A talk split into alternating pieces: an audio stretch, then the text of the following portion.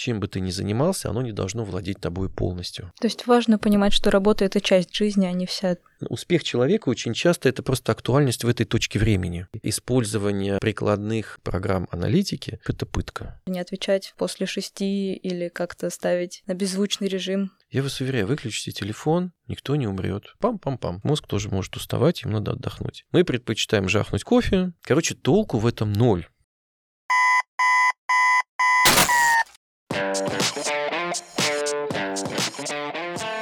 Питерская вышка. О балансе. И не только.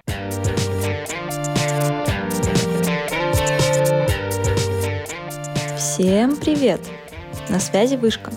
Меня зовут Алиса. Я веду рубрику «Карьерный совет», общаюсь с представителями компаний. Как вы помните, в прошлом выпуске мы разговаривали с Игорем Мурашовым, заместителем председателя Комитета государственной службы и кадровой политики о Work-Life Balance со стороны работодателя. А сейчас, как мы и обещали, представляем вам вторую часть нашего разговора. Сегодня Игорь расскажет нам о своем личном опыте поддержания баланса между работой и жизнью и поделится советами, которые ему в этом помогают. Кстати, если вы пропустили первую часть, то мы советуем вам ее послушать. А сейчас предлагаю перейти к этому выпуску Желаю приятного прослушивания.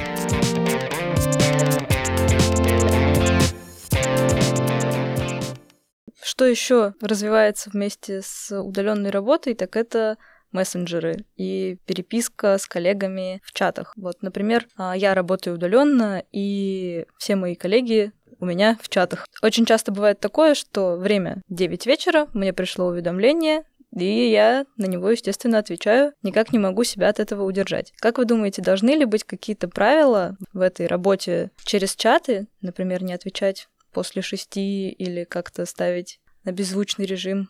Ну, на мой взгляд, должны. Понимаем, что всякие экстренные могут быть ситуации, когда и ночью надо, и, и ты понимаешь, что это уважительная причина. Мы стараемся, я с коллегами, да, со своими подчиненными, ну, условно говоря, после 18 друг другу не писать, не звонить. В этом смысле, так, вот это уже будет, наверное, реклама. Не буду называть один из мессенджеров, который мы используем, который позволяет делать отложенные сообщения. И вот когда меня там где-нибудь пол одиннадцатого посещает там либо гениальная, либо какая-то мысль, либо я понимаю, что где-то очень большая проблема, надо с этим что-то сделать, пока я помню, а сформулировать э, эту мысль, пока я не забыл, спокойно набираешь, ставишь завтрашний день 9.00, все, ложишься спать. И завтра в 9.00 твой сотрудник уже в нормальной ситуации получает это сообщение и начинает что-то с этим делать. Ну, вот, вот такие механизмы. Там, по электронной почте, ну, конечно, электронка тоже. У многих она падает в уведомления, да, и там сразу, в общем, человек лезет в телефон, что это у меня там зажужжало. Но это очень важно. Есть такой автор, фамилия Медина, «Правила мозга» вот эту книжку. Это хорошая книжка, да, она у нас и в корпоративной библиотеке есть, и в электронном, и в бумажном виде. Просто пролистайте ее, почитайте. Там такая простая мысль, которую я для себя почерпнул. Мозг человека — это абсолютно точно такой же орган, как там рука, нога или еще что-то. И при этом вы понимаете, что когда вы начинаете, не знаю, там усиленно бегать, прыгать и скакать, бывает состояние, когда вы даете плохие спортивные результаты. Там вы не выспались. Вот если я не выспался, я эти свои пресловутые 10 километров, я их очень плохо пробегу. Вот очень плохо, хотя я не болен, я здоров, но я не выспался. И это сразу снижает мои спортивные результаты, хотя, ну, казалось бы. То же самое касается, не знаю, там, здорового питания, всего чего угодно. Но почему-то мы не обращаем внимания на то, что наш мозг тоже может уставать, им надо отдохнуть. Мы предпочитаем жахнуть кофе, не знаю, там, отвлечься, посмотреть что-нибудь по телевизору на YouTube и вроде как так это раскочегарился и пошел дальше. А мозг тоже должен отдыхать. И вот это правило, а, необходимости его переключения – это не потому, что вы хотите прям вообще, чтобы у меня была личная жизнь, личное пространство, там вот мой микрокосмос, чтобы никто плохой в него не мог вникнуть. Так тоже можно. Но ставьте перед собой прагматическую цель. Это орган, который должен отдохнуть. Он не может работать на постоянке. Да, не дай бог довести себя до психических каких-то расстройств, а это, я вас уверяю, в стрессовой работе это вообще сплошь и рядом. До каких-то бессонниц, до каких-то панических атак, ну и прочих, э, в кавычках, радостей жизни. Мозг — это такая же штуковина, как мышца на вашей ноге или руке. И вы же для того, чтобы, не знаю, в зеркале выглядеть хорошо, вы там ну, делаете определенные процедуры. С мозгом та же самая история. Его точно так же надо кормить, о нем точно так же надо заботиться, ему точно так же надо давать отдохнуть. Поэтому это прагматическая цель. И надо договариваться. Иногда надо аккуратно об этом сказать работодателю. да, когда бывают руководители, которые не видят этих границ, ну, потому что они сами такие, они сами себя загоняют часто вот, вот в этот угол. Ну, аккуратно сказать, вы знаете, там, ну, вечером как бы мне не очень комфортно, я там с семьей, с детьми, не знаю, или еще что-то делаю, я могу не отвечать в это время. Все, Хорошо. Ну или пишите мне лучше сообщение, да, телефон, вот давайте там, у меня такая маленькая просьба, договоримся, что по телефону только когда вот там страшное что-то произошло, и надо срочно все хватать, куда-то лететь, вот тогда телефон. А все остальное, ну вот давайте такой способ выберем. Когда мне будет удобно, я это посмотрю. Ну и, соответственно, не смотреть заставлять себя, потому что напоми... ну, замечал про себя, когда ты на третий день отпуска просто, не знаю, вот ради любопытства, так вот, так, ради любопытства, запускаешь планшет рабочий и залезаешь в рабочую почту, ты сразу шух, проваливаешься в это все. Этих трех дней как не было, и ты уже весь дерганый, ты начинаешь куда-то звонить, кому-то отвечать, писать, сообщения слать, э, что-то где-то вычитывать, документы какие-то просматривать, и тебе кажется, что ты там поддерживаешь людей, которые остались без тебя, а бедные вообще погибают. Как же они там без тебя, бедняжки? А на самом деле ты вводишь ну, определенную сумятицу в их жизнь, потому что они поняли, вот есть исполняющие обязанности, мы ему задали вопрос, он там как-то там, значит, поступил, решил, и мы начинаем эту проблему или этот проект запускать следующим образом. И тут на тебе, значит, вторгается тот руководитель, который в отпуске. Исполняющий обязанности, он не понимает, что дальше делать руководить этим дальше, не руководить, ждать каких-то дополнительных указаний. Короче, толку в этом ноль. Вот, поэтому иногда, если уж мы говорим об отпускном, в том числе периоде, не надо.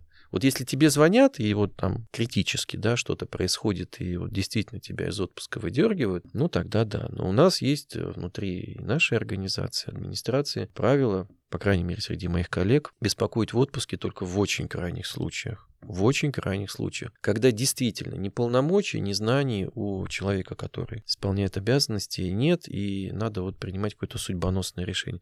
Во всех остальных случаях при любой возможности не беспокоить человека. Это такое правило. И это правильно, мне кажется. Золотое правило, мне ну, кажется. Да. Может быть, да. Достаточно такие важные вещи вы говорите, особенно про то, что мозг это тоже мышцы, которые нужно отдыхать, потому что даже я замечаю вокруг у людей отношение к work-life balance такое, как будто это какая-то эзотерика, магия, а не какая-то практически применимая вещь.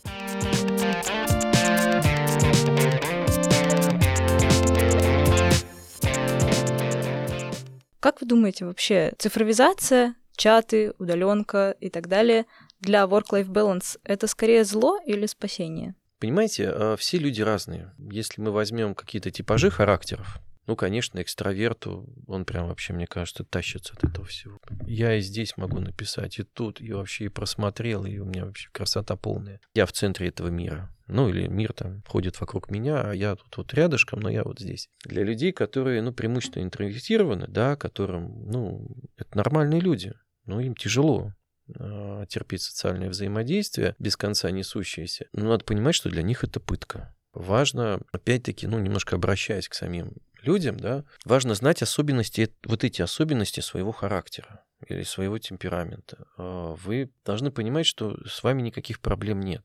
Есть вот некий стереотип, что современный там парень или современная девушка это такие вот общительные, активные, открытые, там, в социальных сетях с утра до ночи, в одной, второй, третьей, четвертой, и еще где-то выступают, еще что-то. Я вас уверяю, таких меньшинство. Ну вот по тем людям, которые к нам приходят, их мало, потому что ну, извините, экстраверт это один из четырех, если мы возьмем такую старомодную, опять-таки, да, концепцию темперамента людей. Дай бог четверть. Все остальные другие. Они просто другие. И для них вот а, натягивание на себя вот этой маски клевости, открытости, бесконечной публичности, для них это, ну, ну, это предавание своего темперамента, попытка сломать себе немножко голову, чтобы подо что-то подстроиться. Поэтому мне кажется, что это зло, честно, зло, а зло, которое достанет тебя везде. В таких случаях, ну, если вы понимаете, что вас это угнетает, я вас уверяю, выключите телефон, и вот буквально на полдня на день, да, и к своему удивлению вы поймете, что мир не рухнет. Никто не умрет, никто не это самое, не сойдет с ума, а, не произойдет никаких страшных событий, ничего этого не случится. Из-за того, что вы немножечко поставили на паузу. Более того, в моей жизни был случай, ну не совсем со мной, там, с моим приятелем. Ну, я там, что называется, тоже был. Это было зимой, он там провалился в полынью, я его, значит, вытаскивал из этой ледяной воды, и у него там в период стресса, в момент стресса иногда мозг обманывает человека, в общем, он делал не те действия, которые позволяли бы выбраться. К счастью, мы выбрались. Потом ночью через лес, через лед, через снег, значит, добрались до какой-то автобусной остановки, и ночью ехали абсолютно на пустом автобусе. Это не важно. Но важно то, что в этот момент ты понимаешь, что а, все, что происходит в твоей жизни, вот эти новости, какие-то пересуды, и ты понимаешь, что все это ерунда. И все то, чему ты уделяешь часы, недели, месяцы, ну и годы своей жизни, это вообще какой-то мусор, да? Вот сделайте себе такой небольшой эксперимент, вырубите это все. Просто вырубите на день, на два. А, пусть это будет во время отпуска, во время вашей какой-то туристической поездки.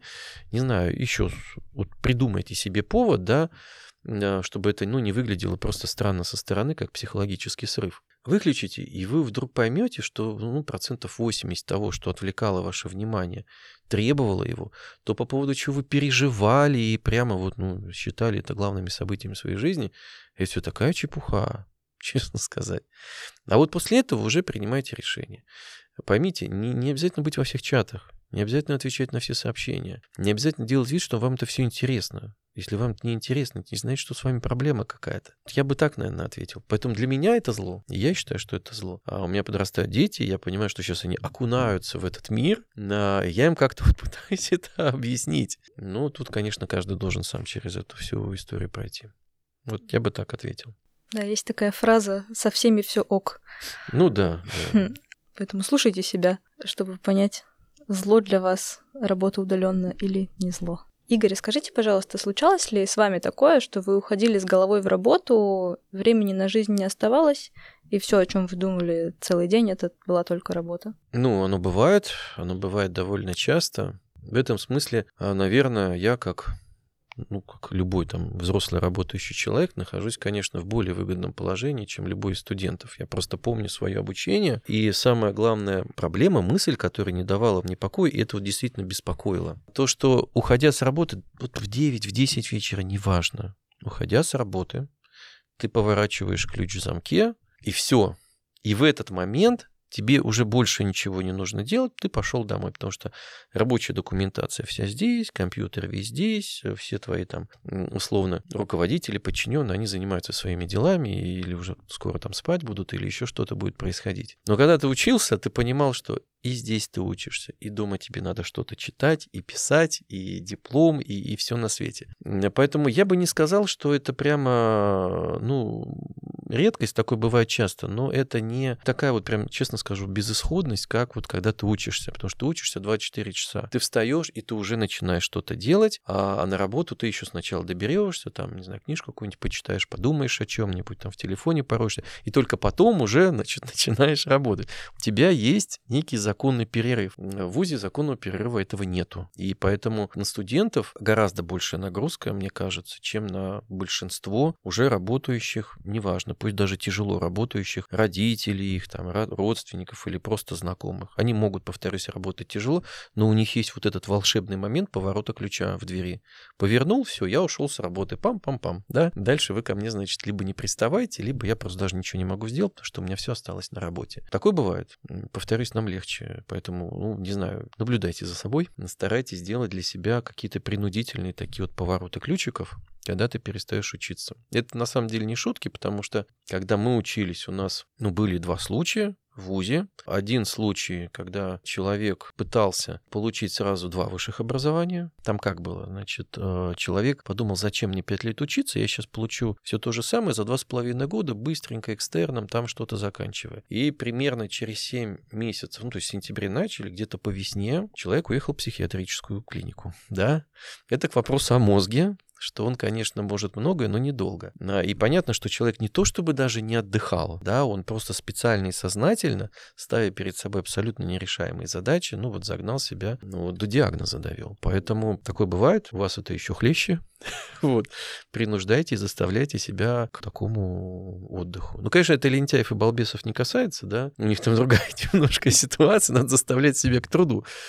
Э, принуждать. Это отдельная история, как принудить себя к труду. Да. Спасибо, что говорите об этом, потому что, да, особенно в вышке большая, наверное, часть студентов работает вместе с учебой. Еще и многие занимаются какой-то внеучебной деятельностью. И я думаю, часто слышат о том, что а чё ты устал? Ты же студент, вот будешь работать, тогда поймешь, что такое устал. Это просто, ну, люди старшего поколения, они забывают часто, да, о том, как они, как у них это все было внутри, ну, как это вообще протекало от начала до конца. Проблема студентов в том, что они занимаются интеллектуальным трудом. Далеко не все люди, кто работают, в принципе, занимаются интеллектуальным трудом. Они вообще думать и понимать это должны. Много видов работы, где там сплошная рутина с Пусть это там, не знаю, и воспитание, и обучение, и еще что-то, да, но у тебя огромное количество рутинных операций. Действительно, рутинных. Из дня в день, из года в год. А студент его постоянно ставят в незнакомую ситуацию с предметами, с задачами, с уровнем ответственности, с требованиями, которые к нему предъявляются. Поэтому, ну вот, дай бог всем здоровья, что называется.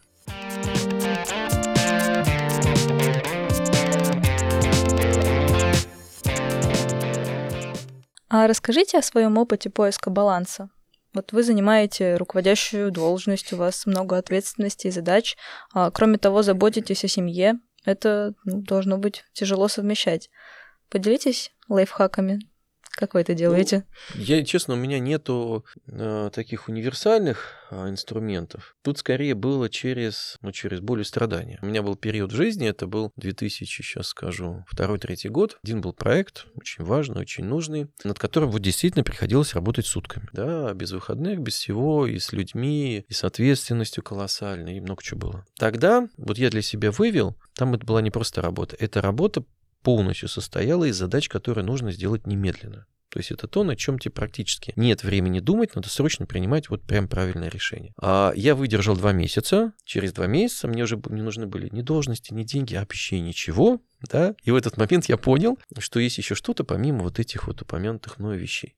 Немножко возвращаясь опять-таки к началу. У каждого человека свой период. А, два месяца это очень много. В среднем человек, мне кажется, 2-3 недели и все. И он уже, вот, ну, ему уже ничего от этой жизни будет не нужно. Поэтому скорее вот первое, через вот это понимание, Потому что ты понимаешь, опять-таки, как поменялись твои привычки, как поменялся твой сон, как поменялось твое сознание.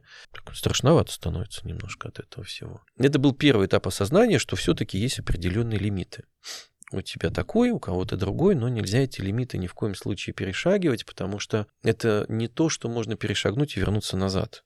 Есть в нашей жизни, в том числе и вредные привычки, которые, перешагнув, невозможно вернуться назад. Это не то, что можно попробовать, что-то не получилось, не буду больше этого делать. Нельзя загонять себя вот в бесконечную ситуацию. Нужно, вот я тогда остановился, и надо было и правильно сделал. Второй был момент, э, он связан просто с какими-то очень банальными стариковскими вещами. Я стал читать книги. А книги не художественные, а бизнес-литературу, библиотеку свою создавали, и ранее там что-то попадалось.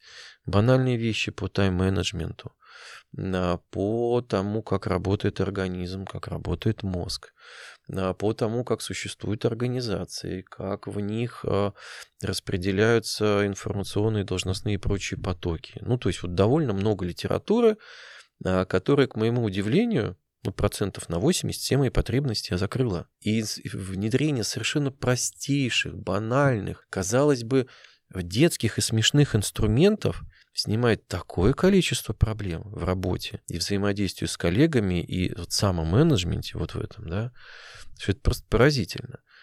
Ну, не все об этом думают, и всем кажется, что та же самая бизнес-литература — это книжка на тему «Как заработать миллиард за неделю?» Хо-хо-хо, и ты начинаешь читать, как какой-то, значит, товарищ ему там деньги откуда-то свалились, или он случайно куда-то проинвестировал, и тут, значит, это самое. У тебя, конечно, нету ни денег, ни каких-то таких э, невероятнейших талантов или везения, зачем это читать?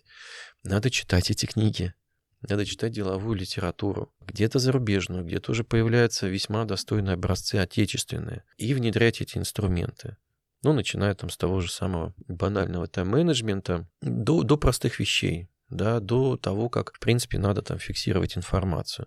как правильно планировать, да, как правильно доносить свою мысль до людей. И я вас уверяю, вот это все уходит, и появляется некая такая да, и осознанность, да, и больше вот это вот напряжение безумное, оно не возвращается. Мы вот, собственно говоря, коллег, молодежь, которая к нам приходит, мы этому пытаемся научить, ну, объяснить. Проблема же еще в том, что, как правило, люди не готовы, вот когда они заканчивают вуз, это наоборот плюс для студентов, а вы можете, вы не привязаны 8, 10, 12 часов к какому-то коллективу. У вас всегда есть возможность выйти пообщаться, съездить куда еще что-то такое сделать. А здесь для всех главный стресс — это когда ты приходишь, твой первый рабочий день, и ты в 9 начал, и 6, и, и, ты, и ты продолжаешь тут, и тебе никуда не деться. И вот эти первые два месяца кошмара.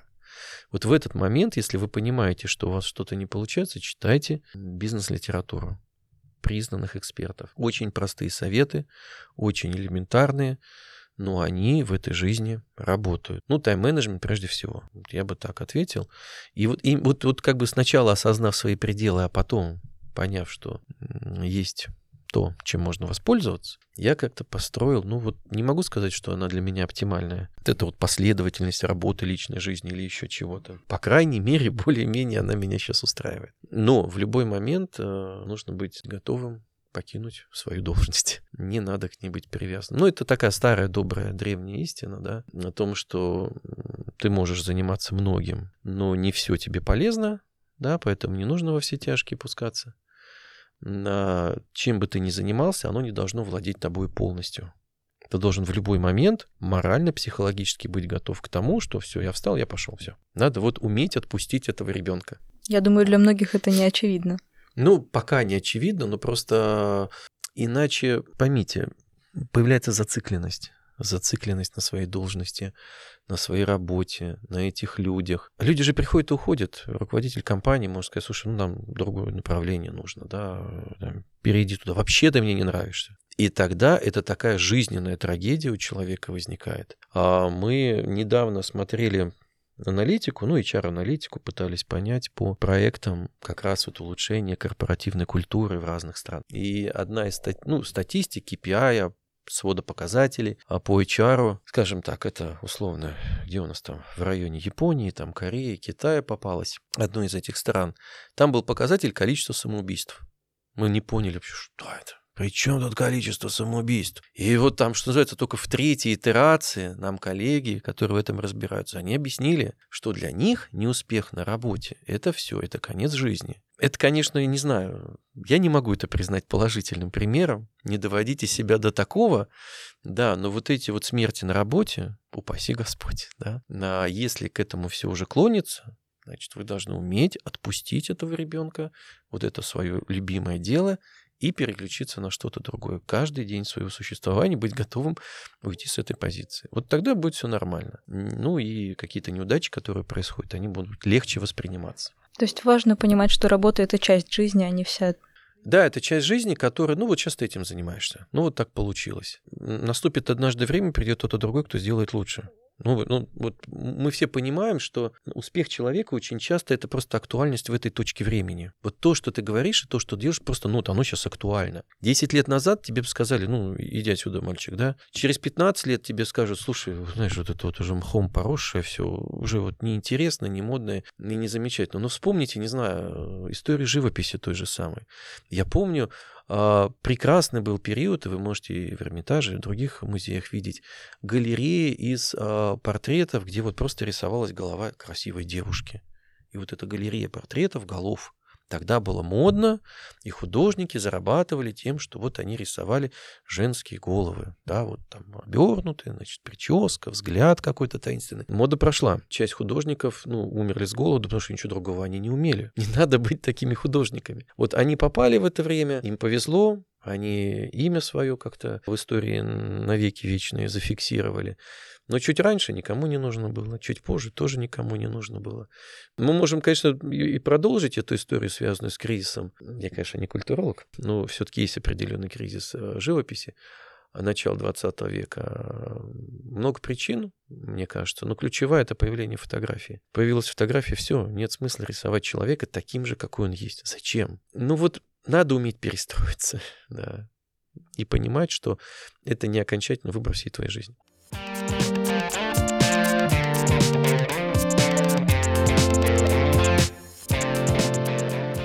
А вы еще очень много говорили про книги, что они в том числе помогают вам держать баланс, узнавать больше. Можете еще посоветовать несколько для наших слушателей, я думаю, многим будет интересно. Понимаете, у многих из них не очень такие комплементарные названия. Бизнес-литература, она вообще славится провокационностью своей, потому что ее надо продать, эту книгу, поэтому она вот да. Ну, про медийную правила мозга я сказал. Мне импонирует, э, импонируют книги Исаха Адизаса по тому, как устроен идеальный руководитель, как должна работать идеальная организация. Э, неплохие книги, немножко старомодные. А если убрать понимание того, что они писались в эпоху, когда не было электронных помощников, а была бумага и папки, то Дэвид Аллен, да, «Как привести дела в порядок». По-моему, в переводе так эта книга называется. Там банально показано то, как э, человек, его, ну вот, сущность, его мозг обрабатывает информацию и как нужно ее распределять. А для того, чтобы, ну, во-первых, ничего не забыть, иметь время на подумать и не замучить себя бесконечными планами, напоминаниями и прочей какой-то там такой ерундистикой. Ну, это вот основная литература. Вот я себя корю за то, что это в основном иностранный автор, но все-таки Лили Февер, а искусство объяснять. Понравилась эта книга тем, что она ну, банально, пошагово с объяснением, к каким чертам, точкам подсознания ты обращаешься, ну, показывает, как нужно объяснить информацию. Так, чтобы человек понял, чтобы он присоединился к твоему мнению, ну и вот там как-то последовал под собой, за, за тобой, да, исключительно применительно к презентационным материалам, что тоже важно. Да, важно не только голосом, но и картинку. И вот э, на каком-нибудь условном совете директоров всем объяснить, что, зачем и в какой последовательности будет проходить. Но, безусловно, опять-таки Стивен Кови, «Семь навыков высокоэффективных людей», толстая книга, сложная. Ну, вот так по страничке в день, в два, ну, много много полезного для себя узнаете. А она так, она постоянно у меня там где-то там попадается. Я иногда даже какие-то, ну вот кусочки, моменты перечитываю. Батарева можно почитать, да, из отечественных. А Радислав Гандапас, ну это про публичное выступление. Тоже есть целая плеяда авторов бизнес-литературы, которая, может быть, неизвестна широкому там условно популярному там читателю или еще кому-то, но она, ну скажем так, качественная, непроходная, не просто слупить с вас деньги, ну и доступна в том числе в электронном формате и в формате аудиокниг. Посмотрите, почитайте. Вот мне кажется, что вот, вот эта вот там четверка, пятерка книг, она точно будет полезна, точно не будет лишней. Прелесть еще чтения их в чем? В том, что когда вас накроют, ну, не знаю, задач станет слишком много, или вам надо будет срочно что-то сделать, презентацию подготовить, выступить ярко, да, так, чтобы вас запомнили, поняли, что вы там бубните с этой самой сцены. У вас в мозгу уже будут какие-то наметки решений, вы уже что-то вспомните, где-то перелистаете а, у себя в подборке, ну, вам будет легче и проще. Почему еще это нужно? Потому что если вы всерьез задумаетесь о карьерном росте, то вы, конечно, не должны быть самым лучшим, не надо. Но вы должны из общего среднестатистического уровня просто выбиваться хотя бы на сантиметр. Поэтому знание таких вещей, ну, каких-то базовых, да, оно